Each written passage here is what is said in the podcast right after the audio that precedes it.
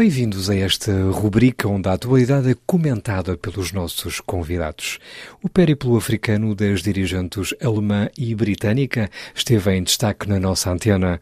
Falámos também do olhar da ONU em relação à Guiné-Bissau, sem deixar de destacar Moçambique, para voltarmos a visitar o Grande Hotel La Beira e abordar o rapto há dois anos de um empresário português.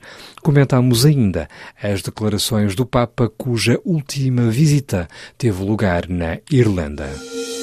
RFI, as vozes do mundo. Angela Merkel e Theresa May realizaram ambas esta semana um périplo africano. A chanceler alemã e a primeira-ministra britânica reforçam a sua aposta no continente negro.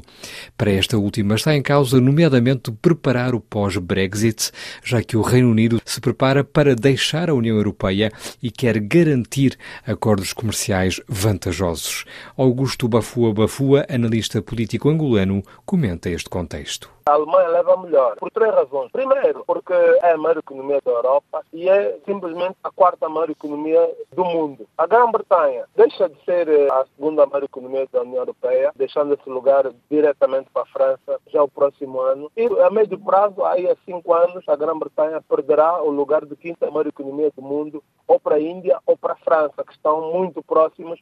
É a Grã-Bretanha que tem mais a lutar. A Grã-Bretanha que tem que provar que a saída da União Europeia foi a decisão mais acertada e que é um mundo lá fora espera por ela, não só uma África, mas também uma Índia, um Brasil, uma Rússia.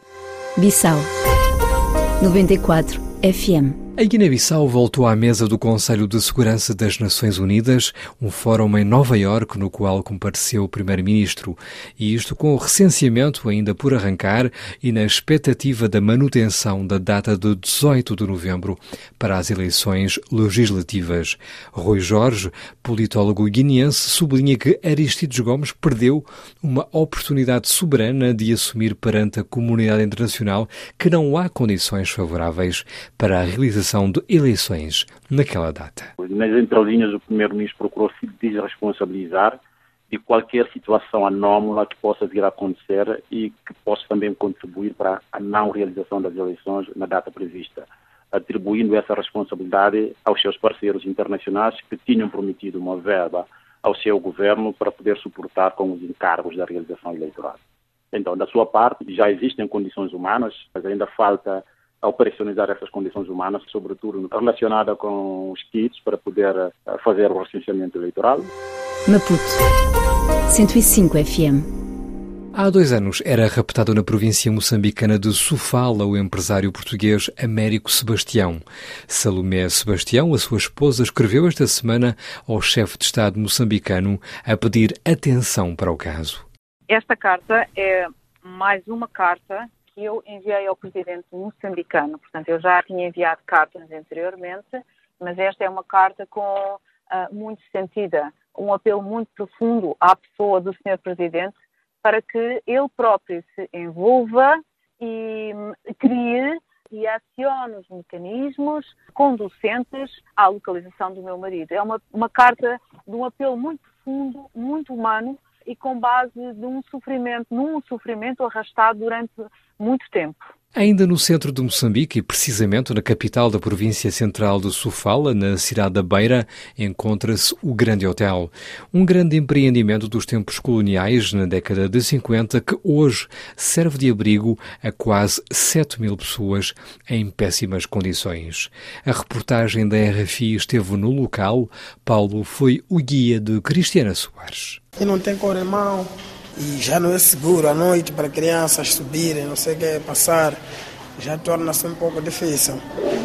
Isto se encontra numa zona costeira e ao longo do tempo o oceano todo vai nos fazer uma história que pode se registrar um bem triste. Muitas crianças, tem muita família. Para ver família, há crianças, não é? Nós temos criado um grupo de amigos, né? Aos finais de semana, tentarmos minimizar onde a gente consegue fazer limpeza, até onde a gente pode, porque isto aqui de facto é bem grande.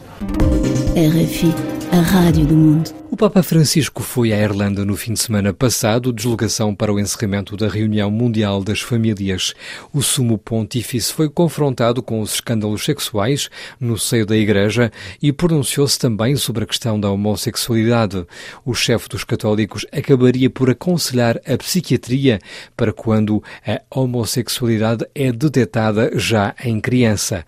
José Liotte, coordenador da Associação Novos, Associação de Homossexuais Católicos em Portugal, desdramatiza a controvérsia criada em torno da questão percebo que o termo psiquiatria poderá não ter sido o termo mais feliz utilizado. No entanto, esse termo foi utilizado numa situação muito específica, referindo-se a crianças e talvez jovens, porque ele depois diferenciou em relação à idade adulta. E percebo que o deverá ter dito no sentido de que haja um acompanhamento, no sentido do aconselhamento para que a pessoa se encontre ela própria. Nessa perspectiva que sempre temos desta necessidade de construir pontes, parece-me que esta alusão ao termo psiquiatria, embora possa não ser, digamos, a mais feliz, jogo, na minha perspectiva e de Rumos Novos, que não terá sido utilizada nesse sentido de fazer equiparar a homossexualidade a uma doença. E após o ponto final nesta rubrica, até breve.